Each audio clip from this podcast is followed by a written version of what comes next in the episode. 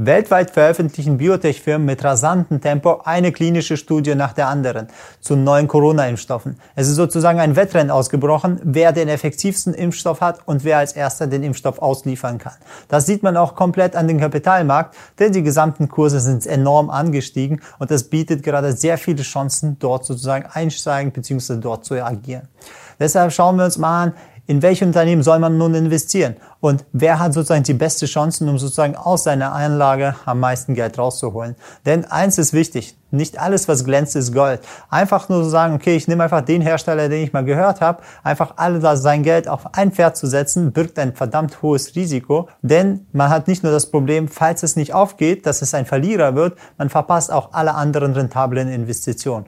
Deshalb werden wir uns alle relevanten Kandidaten mal angucken, vergleichen. Wir schauen uns mal an, in welcher Phase der Impfstoffherstellung sie sich befinden und welche Chancen und Risiken das Investment bietet.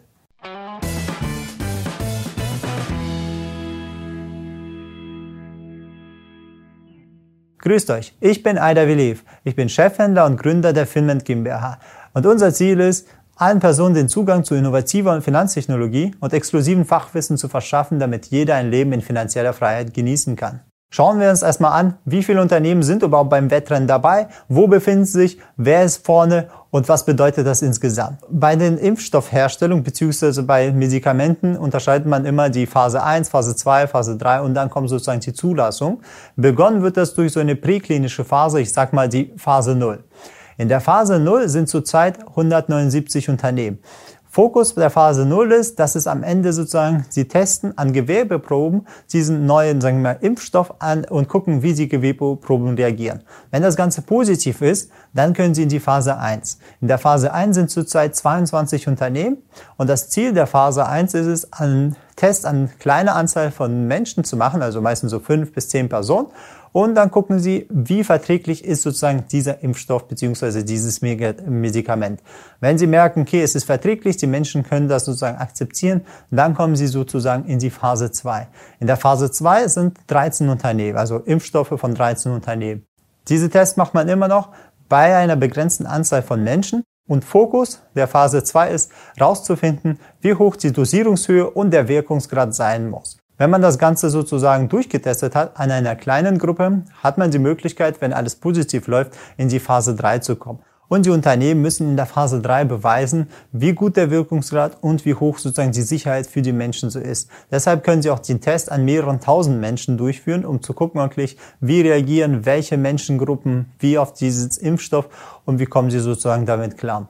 Da sind jetzt acht Unternehmen dabei. Und die Zulassung für den Impfstoff äh, für Corona sind bis jetzt noch null. Also schauen wir uns die Unternehmen an, die in Phase 3 sind. Unter anderem ist es BioNTech, Moderna und AstraZeneca. Sie haben schon finale Ergebnisse publiziert zu ihrem Impfstoff, paar Fakten, paar Daten schon gebracht und befinden sich so in den Modus sozusagen der Zulassung. Einige Unternehmen davon haben wir schon als Einzelaktienanalysen gemacht und ihr findet sie auf unserem Kanal. Schauen wir uns als erstes BioNTech an. Die Marktkapitalisierung liegt bei 20 Milliarden und sie fokussieren sich bei der Impfstoffherstellung auf die mRNA-Technologie. Dabei wird eine gesunde Zelle so umprogrammiert durch die Gensequenz äh, bzw. durch die DNA-Umprogrammierung, sodass diese Zelle Viren herstellt, damit der Körper dann gegen ankämpft und so ein äh, Immunsystem aufbaut. Also man hat wie so einen kleinen Bauplan, man verändert den Bauplan dieser Zelle, damit sie dadurch sozusagen diese Viren herstellt, die der Körper dann auch bekämpfen muss. Die Vorteile von BioNTech ist, sie haben große Partner wie Pfizer, Bayer und Siemens. Dabei ist Pfizer sehr interessant, denn sie haben große Produktionsanlagen, um den Impfstoff dann auch in einer großen Menge herzustellen. Nachteile von BioNTech sind, bis jetzt haben sie noch kein Projekt und kein Medikament über die Phase 1 geschafft, bis auf das Corona-Impfstoff. Und ein weiterer Punkt ist, der Corona-Impfstoff muss bei minus 70 Grad gekühlt werden. Das bedeutet, die gesamte logistische Kühlkette muss eingehalten werden, damit der Wirkungsgrad beibehalten wird, was natürlich etwas schwieriger ist als bei anderen Herstellern. Schauen wir uns mal die Aktie von BioNTech an. Also von Anfang März bis zu dem Zeitpunkt, an dem die Nachricht mit dem Impfstoff herauskam, hat sich das Unternehmen um 158 Prozent gesteigert. Das bedeutet, die Anleger haben schon darauf spekuliert, dass das Unternehmen den Impfstoff herstellt und dementsprechend auch davon profitieren wird. Und dadurch sind sozusagen diese Effekt schon eingepreist worden und der Kurs permanent bis zu der Nachricht mit dem Impfstoff enorm angestiegen. Wenn wir das Ganze mit so einem Gesundheitsindex vergleichen, wo weltweit alle Biotech und Gesundheitsaktien drin sind, dann sehen wir, das Unternehmen hat sich sehr stark von dem Index wegentwickelt, auf positiver Weise. Denn so ein kleines Unternehmen hat so mehr Kurspotenzial, weil wenn es Umsätze generiert durch den Impfstoff, haben sie auf die relative Basis einen viel höheren Einfluss als bei größeren Unternehmen. Deswegen ist er stark von dem Index weggegangen. Als nächstes schauen wir uns Pfizer an, der Produktionspartner von BioNTech. Seine Marktkapitalisierung liegt bei 143 Milliarden. Und weltweit ist es der größte Pharmakonzern mit 43 Milliarden Umsatz, den sie in 2019 generiert haben. Dabei haben sie geplant, mit Mailand zu fusionieren, um dadurch zum weltweit größten Generika-Konzern zu werden. Wenn wir uns jetzt sozusagen den Aktienkurs von Pfizer angucken, sehen wir von Anfang März, also den gleichen Zeitraum, bis zu dem Zeitpunkt, wo die Impfstoffnachricht herauskam, sehen wir, der Kurs hat sich um minus ein Prozent entwickelt. Also es kam halt den Crash, weil es ein großes Unternehmen ist, wurde es halt mit runtergezogen, wie den Gesamtmarkt. Und dann durch die kleine Erholung sozusagen hat sich das Unternehmen etwas schwächer entwickelt als andere kleinere Unternehmen, die mehr Potenzial hatten. Wenn wir das Ganze vergleichen mit diesem Healthcare Index, dann sehen wir auch in dem Punkt, er hat underperformed. Er hat sich also der gesamte Healthcare-Sektor hat besser performt als Pfizer. Liegt auch daran, weil Pfizer sogar, wenn sie den Impfstoff herstellen, produzieren, der Einfluss ist auf den Umsatz sehr gering. Wenn Sie damit dann 10, 100, 200 Millionen verdienen, ist immer noch nicht zu viel wie der gesamte Umsatz. Und weil der sozusagen der Impact, der Einfluss auf den Umsatz kleiner ist, ist sozusagen der Kurs. Die Anleger erwarten ja auch nicht, dass das Unternehmen auf einmal doppelt so groß dadurch wird, ist dementsprechend der Kurs etwas stabiler und langsamer. Als nächstes im Bunde schauen wir uns Moderna an. Das ist sozusagen die Konkurrenzpartei von BioNTech und Pfizer zu der Impfstoffherstellung. Die Marktkapitalisierung liegt bei 33 Milliarden. Und die fokussieren sich auch wie BioNTech auf die mRNA-Technologie, sind auch einer der ersten, die die mRNA-Technologie überhaupt erforscht haben und fokussiert haben. Ihre Vorteile vor Moderna sind, ihr Impfstoff bedarf keine stärkere Kühlung. Also es reicht vollkommen aus, bei minus 10 Grad den Impfstoff zu kühlen, dann wird er auch sein Wirkungsgrad komplett entfalten. Zusätzlich haben sie 21 weitere Projekte in der Pipeline, die auch auf der Basis von mRNAs. Das heißt, wenn dieses Projekt funktioniert und wirklich der Impfstoff auf Basis der mRNA-Technologie wirklich gut einschlägt, können sie all ihre Projekte sozusagen da anschließen und sozusagen äh, das, auf das Fundament aufbauen, um obendrauf sozusagen Vollgas durchzugeben. Nachteile von Moderna sind, sie haben kleinere Produktionspartner wie Lonza, die verhältnismäßig kleine Kapazitäten herstellen können. Schauen wir uns mal den Aktienpreis von Moderna an. Also von Anfang März ja, bis zu dem Zeitpunkt der Impfstoffnachricht hat das Unternehmen 257 Prozent zugelegt. Also der Aktienkurs ist wirklich um 257 Prozent angestiegen. Merkt man dann sofort den Unterschied zu Pfizer, ja? Weil hier sehen wir ein kleines Unternehmen, wo die Anleger gesehen haben, okay, wenn das Unternehmen wirklich mal es schafft, den Impfstoff herzustellen, dann wird es verdammt hohen Ausschlag geben auf den Umsatz. Und wenn der Umsatz sich mal vervielfacht, dann wird auch der Aktienkurs davon profitieren. Deshalb haben viele Anleger schon direkt in das Unternehmen investiert, weil sie gehofft haben, dass es einer der Gewinner von der Corona-Krise sein wird. Wenn wir das Ganze mit dem Healthcare-Index vergleichen, sehen wir auch, wie stark der outperformt. Während der Healthcare-Index leicht über die Niveaus vor Corona-Zeiten drüber ist, sehen wir, wie Moderna ein Vielfaches in Performance hingelegt hat. Der dritte im Bunde mit mRNA-Technologie ist CureVac. CureVac hat eine Marktkapitalisierung von 10 Milliarden. Dabei ist ein Börsengang erst im August 2020 erfolgt. Dementsprechend haben sie wahrscheinlich sich gedacht, oh, gerade herrscht eine gute Party für mRNA-Technologien. Das wäre ein guter Zeitpunkt, an die Börse zu gehen. Dann können wir unsere Aktien zu sehr guten Preisen bzw. zu sehr hohen Preisen abverkaufen. Das haben sie dementsprechend auch gemacht und sind dann direkt an die Börse gegangen. Der Vorteil von CureVac ist, sie haben schon einen Vertrag mit der EU über 405 Millionen Impfdosen. Nachteil der Sache ist, sie liegen mit knapp vier Monaten zurück in der Forschung und sie haben noch gar keine Angaben zur Wirksamkeit ihres Impfstoffs. Aber wenn wir uns den Aktienkurs von CureVac mal anschauen, wir sehen, seit dem Börsengang hat das Unternehmen 42 Prozent an Kurszuwachs gewonnen. Dabei sehen wir auch ganz klar, wenn wir die Aktie anschauen, dass erst nach der Veröffentlichung wo, der, wo die erste Nachricht über den Impfstoff herkam, erst dann stieg der Aktienpreis enorm an, weil dann hat man schon die Hoffnung gehabt, okay, aus dem Unternehmen wird noch was.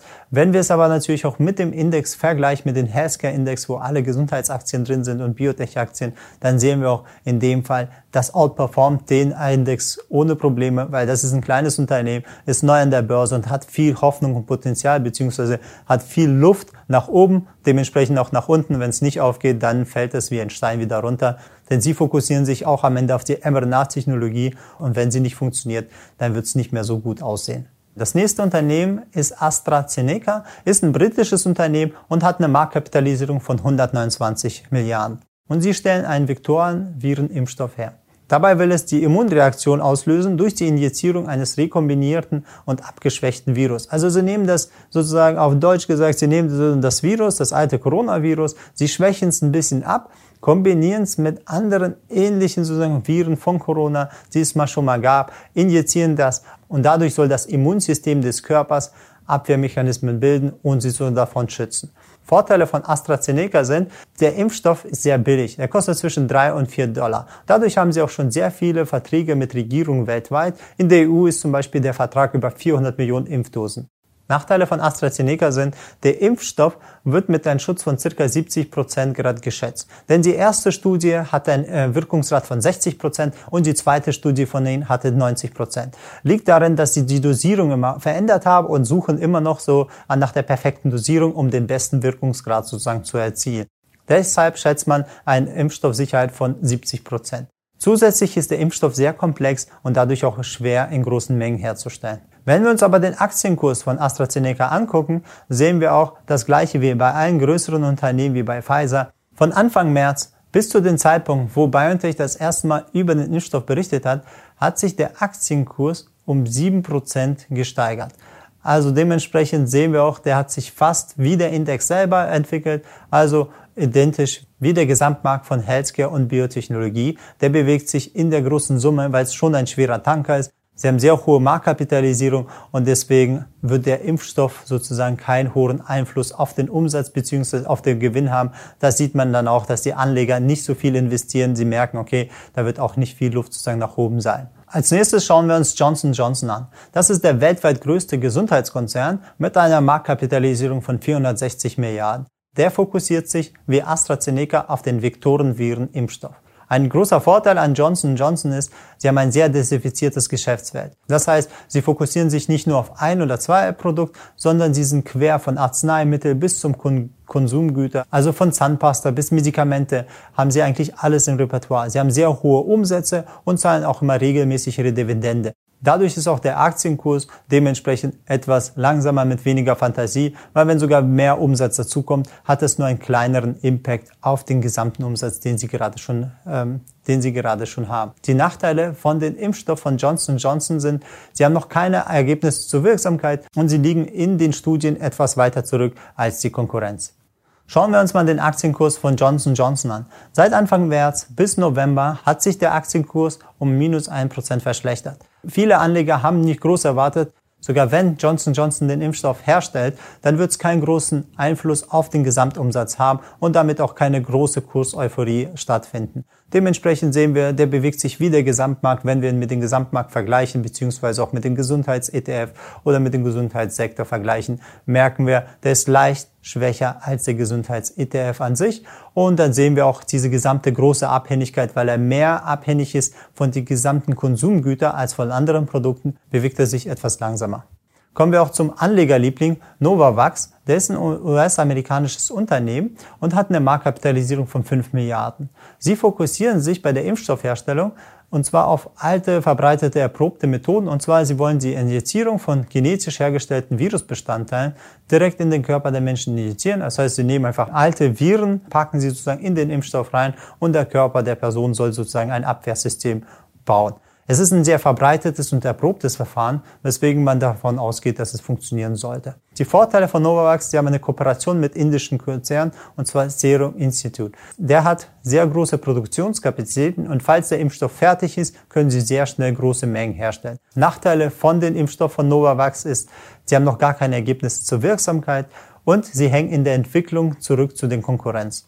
Aber wenn man sich den Aktienkurs anguckt, interessiert es die Anleger eigentlich gar nicht, sondern der Aktienkurs ist von März, von Anfang März bis November um 722 Prozent angestiegen. An der Spitze waren es 1600 Prozent. Einfach nur von der Euphorie äh, getrieben, dass wenn sie was herstellen, ihr merkt, das ist sozusagen der klein, das kleinste Unternehmen von allen Unternehmen, die wir präsentiert haben und der hat die kleinste Marktkapitalisierung, obwohl er schon so weit angestiegen ist. Denn wenn so ein kleines Unternehmen 100 Millionen oder 200 Millionen durch den Impfstoff herstellt und vorher nur ein, zwei Millionen umgesetzt hat, ist natürlich so eine Vervielfachung des Umsatzes, dass sozusagen der Aktienkurs und alle Anleger sozusagen draufstürzen. Bei großen Unternehmen, die mehrere 10, 20, 30 Milliarden umsetzen, ist es egal, ob er jetzt nochmal 100 Millionen mehr oder 200 Millionen mehr hat. Dadurch bewegt sich sozusagen der Kurs nicht.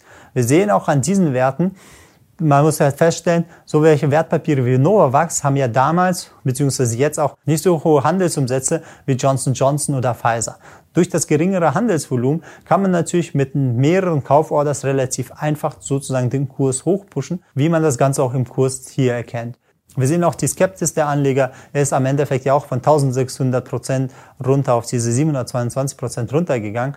Nach wie vor ist er aber im Gewinn, wenn man von Anfang März damit investiert hat. Wenn wir ihn mit dem gesamten ETF und so einem Healthcare-Index vergleichen, sehen wir auch klar, ist eine harte Outperformance, weil alles darauf gesetzt wurde, dass wenn der Impfstoff funktioniert, der ist einer sozusagen der Profiteure der Impfstoff. Wir sehen aber auch das Interessantere, vor Corona-Ausbruch, also vor März, sehen wir auch, dass er sehr schwach sich verhalten hat und schwächer als der Gesamtmarkt lief, also als der gesamte Healthcare-Markt lief. Fassen wir mal das Gesamte zusammen. Hersteller zum Beispiel wie Johnson Johnson wollen sogar den Impfstoff zu Selbstkostenpreis rausgeben, um sozusagen eher ein Branding und einen positiven Effekt auf das Unternehmen, auf das Branding zu haben. Und dadurch wird es eine relativ niedrige Auswirkung auf den Umsatz haben. Dementsprechend sehen wir es auch in den Kursen. Die Leute preisen das ein, dass da nicht viel im Unternehmen passieren wird. Und der ist auch vorher nicht angestiegen und steigt jetzt einfach nur mit dem Gesamtmarkt, mit so einer normalen Bewegung an. Dagegen sehen wir bei Novavax, die ein kleineres Unternehmen sind, wenn das Ganze sozusagen funktioniert, dann wird noch mehr Kurswachstum möglich sein, weil es nach wie vor mit 5 Milliarden noch ein sehr kleines Unternehmen an der Börse ist. Weiterhin haben wir noch die mRNA-Gruppe mit BioNTech, CureVac und Moderna. Die haben sich fokussiert auf der mRNA-Technologie sozusagen alles zu forschen und Medikamente herzustellen. Für sie ist es sozusagen ein Vorteil, wenn einer von denen gewinnt, werden alle anderen nachziehen, weil das hat so einen Plattformeffekt, weil unabhängig sozusagen, wer davon es schafft, einfach der Punkt, dass diese Technologie sich durchsetzt und sagen, okay, jetzt hat sie die Technologie geschafft und man kann wirklich daraus Medikamente äh, herstellen, die auch eine positive Wirkung haben.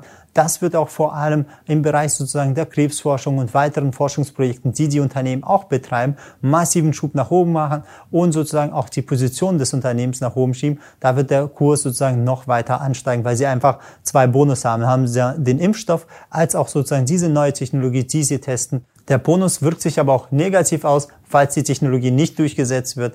Dann haben sie alle ihre Produkte, haben sie sozusagen alles auf eine Karte gesetzt. Und deswegen muss man halt einfach gucken, okay, wenn man diese Werte spekuliert, ist schon ein hochspekulativer Bereich.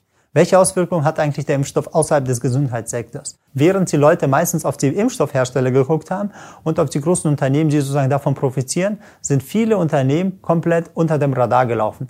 Nachdem die Nachricht mit dem Impfstoff veröffentlicht wurde, gab es viele Unternehmen, die haben besser performt in den äh, jeweiligen Tagen als die Impfstoffhersteller. So konnten auch die Verlierer der Krise wie Lufthansa, MTU, Airbus oder Fraport in wenigen Tagen über 20, 30 Prozent zulegen. Wenn wir uns mal Fraport angucken, äh, dessen Geschäftswerte sich so mit, mit Häfen und Infrastruktur befassen, wir sehen auch von Anfang März bis sozusagen November ist der Kurs eher seitwärts, also fallend. Nachdem der Corona-Crash kam und der Kurs schon am Boden war, bewegte er sich mehr oder weniger seitwärts, weil die meisten Umsätze sind ja runtergegangen. Sie vertreiben ganze Häfen und die Infrastruktur wurde sozusagen in dem Zeitpunkt nicht mehr so oft gebraucht. Die Umsätze fielen, viel weniger Handel fand statt, viel weniger Schiffe sind gefahren. Und dementsprechend haben auch die Anleger gesagt, okay, das ist eher ein Verlierer von Corona. Solange der Lockdown herrscht und es so weitergeht, dass die Weltwirtschaft eher langsamer läuft, wird das Unternehmen nicht wieder Spitzenumsätze generieren sein. Aber an dem Zeitpunkt, wo die Nachricht mit dem Impfstoff kam, ist der Aktienkurs vom Unternehmen um 45 Prozent angestiegen in wenigen Tagen. Denn die Anleger haben sich gedacht, okay, wenn der Impfstoff wirklich herkommt und das Unternehmen wieder die gleichen Umsätze erzielt oder ähnliche Umsätze wie vor dem Corona-Niveau, dann wird das natürlich auch einen höheren Wert sein als jetzt, wo es fast am Boden klebt. Deshalb, wenn wir uns sozusagen die gesamten Chancen mal angucken, vom Gesamtmarkt, gerade forschen viele Pharmaunternehmen nach dem Impfstoff. Deshalb, wenn wir uns die gesamte Chancen vom Markt angucken, wird es schon positiv bewertet. Denn viele Unternehmen haben schon die Anträge auf Zulassung ihres Impfstoffs gestellt und man erwartet, wenn die ersten Impfstoffe rauskommen, eine Besserung der aktuellen Lage. Auch wenn sie nicht so gut sein wird wie vor Corona, wird sie nach wie vor besser sein, als sie jetzt ist. Dementsprechend sind auch viele sozusagen in Mitleidenschaft gezogene Branchen, wie die Tourismusbranche oder wie die Luftfahrtbranche, die könnten sich wieder erholen und dadurch neue sozusagen Kurszuwächse haben und vom Boden, die verloren, so die gefallenen Engel könnten sozusagen wieder nach oben gehen und Kurszuwächse zu machen. Man kann da noch ein paar Perlen mitnehmen. Die Risiken sind, muss man aber ganz klar im Blick auch haben, denn die Märkte sind nach wie vor sehr hoch. Das heißt, wenn man den Gesamtmarkt anguckt, ist er wieder, als ob nichts war. Ne? Das vor Corona-Zeit steht auf dem ganzen gleichen Level. Meistens sind Tech-Unternehmen, die das Ganze nach oben gezogen haben, aber die gesamten größeren Unternehmen, die mehr so auf Infrastruktur, wie jetzt sage ich mal TUI und ähnliches, die eher als Corona-Verlierer waren, sie haben davon nicht viel profitiert. In dem Fall erwartet sozusagen der Markt eigentlich ein Best-Case-Szenario. Man sagt, okay, es wird schon alles wieder besser. In dem Fall geht die Markterwartung von einem Best-Case-Szenario ab. Man muss aber im Klaren sein, das Virus ist unberechenbar. Das bedeutet, man, man weiß immer noch nicht, wie groß die Nachwirkungen sind. Wie kommt es vielleicht noch zum Lockdown 3, Lockdown 4, Lockdown 5, je nachdem, wann man sozusagen die Lage unter Kontrolle bekommt. Und dementsprechend muss man aufpassen und muss ein bisschen vorsichtig sein, auf langfristige Kurse zu setzen. Man muss gucken, wie hoch der Schaden bei den Unternehmen ist und wie nachhaltig der auf die Umsätze runtergeht, bevor man einfach blind investiert. Deswegen raten wir für die erste Gruppe, also sagen wir mal die dynamischen Titel wie Moderna und BioNTech und Co., die am Allzeithoch zu kaufen, sehr riskant. Denn sie haben das hohe Potenzial zwar weiter nach oben zu steigen, aber alles, was sehr stark nach oben geht, fällt auch sehr stark runter. Das sehen wir auch einfach an historischen Ereignissen, wenn ihr das Ganze mal anguckt mit 3D-Druckerbranche oder mit den gesamten Cannabis-Aktien, die mal auch gehypt wurden. Da muss man halt aufpassen, werden diese Unternehmen zu stark gehypt, sind sie schon zu weit oben, ist das Risiko sehr hoch, dass sie auch wirklich wieder den gesamten Weg nach unten machen.